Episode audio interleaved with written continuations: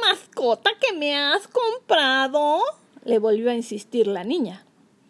Sí, le contestó él. Sí, es una mascota. Yo pensé que ese era el peor momento de mi vida. ¿Y puedo hacer lo que quiera con él? Decidí huir. ¿Pero en qué dirección? Por las escaleras solo podía ir hacia la parte de abajo, donde estaba don Tiburcio y su hija. Parecía que no había escapatoria. Sí, puedes hacer lo que quieras con él. En eso ella volteó para arriba.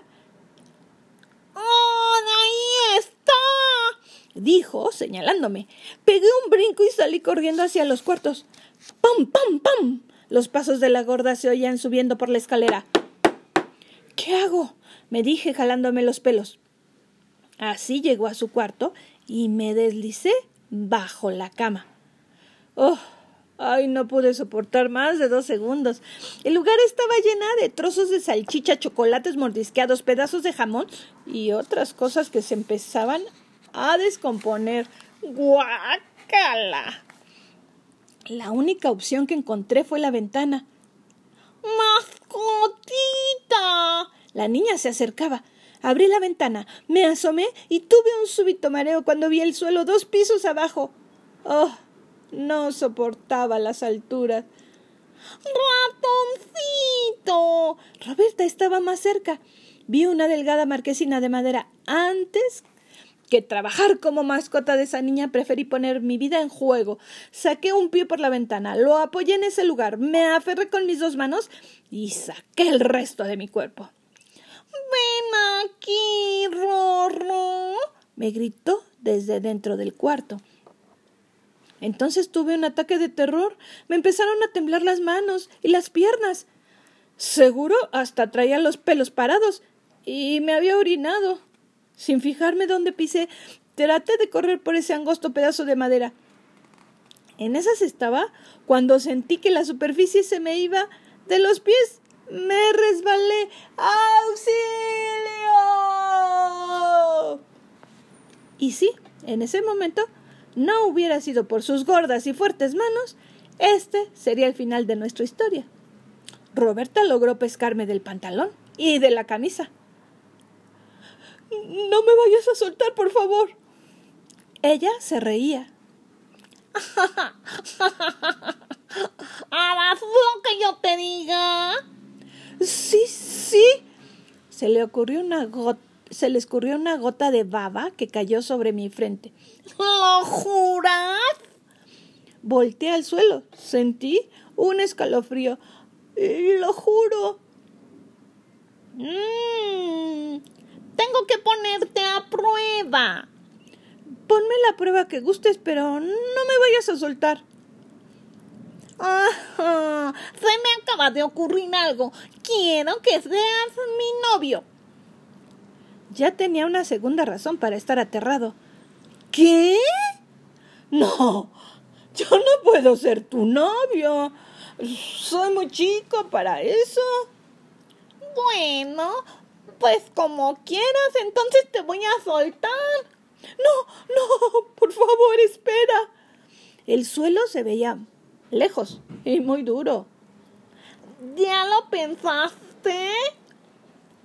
Eh, sí, está bien. ¿Está bien qué? Mm, ser tu novio. Me cayó otra gota de baba. Esta vez se reventó en una de mis mejillas. ¿Y sabes qué es lo que hacen los novios con sus novias? Presintiendo lo peor, le contesté. No me acuerdo. Pues más vale que te acuerdes si no quieres terminar allá abajo. Les regalan flores. ¿Qué más? Ah, pues les regalan chocolates. Mmm, qué rico. Mm, ¿Qué más? Las invitan al cine. Ah, te voy a dar una recordada. ¿Qué hacen con su boquita? Los enamorados. Y me dieron ganas de llorar. Juro que ya no me acuerdo. Necesitas otra ayudadita. Roberta apretó los labios y los levantó. Parecía un cochinito con la trompa parada. ¡Guácala! ¿Qué dijiste? Te voy a dejar caer, grosero. Por última vez, ¿qué hacen con su boquita los enamorados? No lo sé. La verdad no lo sé. La niña se puso roja de coraje. Escucha, porque tú pareces un poco tonto. Los novios se dan besitos. Ah, era eso. Me lo hubieras dicho desde un principio. Ahora, por favor, quiero que me deposites allá adentro. ¡Qué chistoso! Antes tienes que darme un besito. Oye, eso no estaba en el trato. ¿Cuál trato? Somos novios, ¿no? Claro que sí, prefieres ir a parar al suelo, dímelo de una vez. Sabía que mi vida estaba en juego y no quería terminar como un huevo estrellado. Me tapé la nariz, como si me fuera a comer algo horrible. Cerré los ojos. Acerqué mis labios a su cara y... Su cachete estaba rasposo. Me dieron ganas de decir guácala. Ah, no. Así no se vale.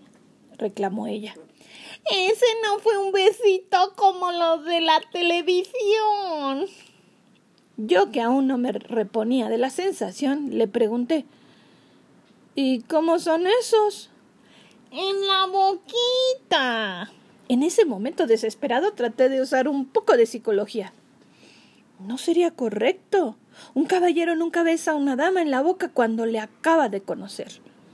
Esas últimas palabras le hicieron gracia a ella. Sonrió.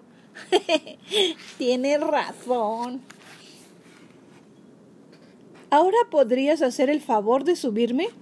Claro, mi amor. Pero cuando estaba por levantarme para meterme al cuarto, tronó la tela de mi playera desgarrándose hasta partirse en dos. Roberta se quedó con un pedazo en la mano. Yo estaba de cabeza. Ella me sostenía por una de las piernas del pantalón. ¡Auxilio! No te asustes, amor. No te pasará nada. Veía cómo el piso me daba vueltas. Por favor, no me vayas a soltar.